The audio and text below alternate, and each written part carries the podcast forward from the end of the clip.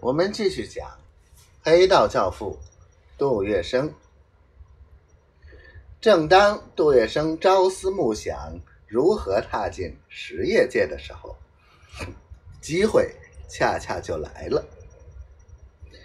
一九二八年春节，大年初一，杜公馆来了一位新客人，此人是任北四行储蓄会经理的。钱新之，钱新之，名永明，浙江湖州人，留学过法国，在清末状元张謇出任交通银行总裁时，他就担任了交通银行的总经理。前些日子出任国民政府财政部次长，如今是四行储蓄会的经理。堪称上海金融界的巨子。北洋军阀时代，私立的银行很多。一九二七年五月，国民政府在南京成立后，蒋介石把自己的中央银行抬为银行之首，在金融上控制其他公司银行及钱庄。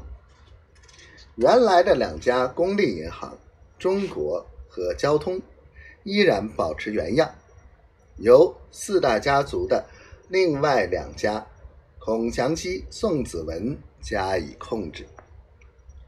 私立银行中主要有北四行和南四行。北四行是由原来在北京、天津设立总行的金城、盐业、中南、大陆四家银行组成。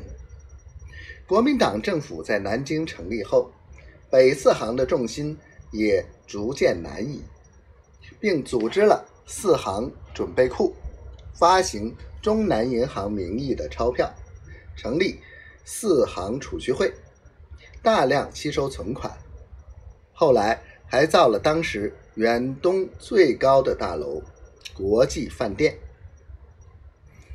钱新之到上海后。住在租界的公寓里，有两只箱子失窃，内中有几件传家之宝。他向租界当局报案，巡捕房一连查访几天，杳无音讯，毫无办法。大前天，他转几道弯子，托了朋友，请杜先生帮忙。杜月笙满口答应，我一定想办法。把东西找回来。第二天，也就是大年夜十一点光景，两口箱子由司机阿发送到了钱新之的住处，物归原主。里面的东西一样不少，内中有两样已被当掉，是杜月笙派人赎回来。钱新之要还赎款，司机不肯收，说是杜先生关照，交个朋友。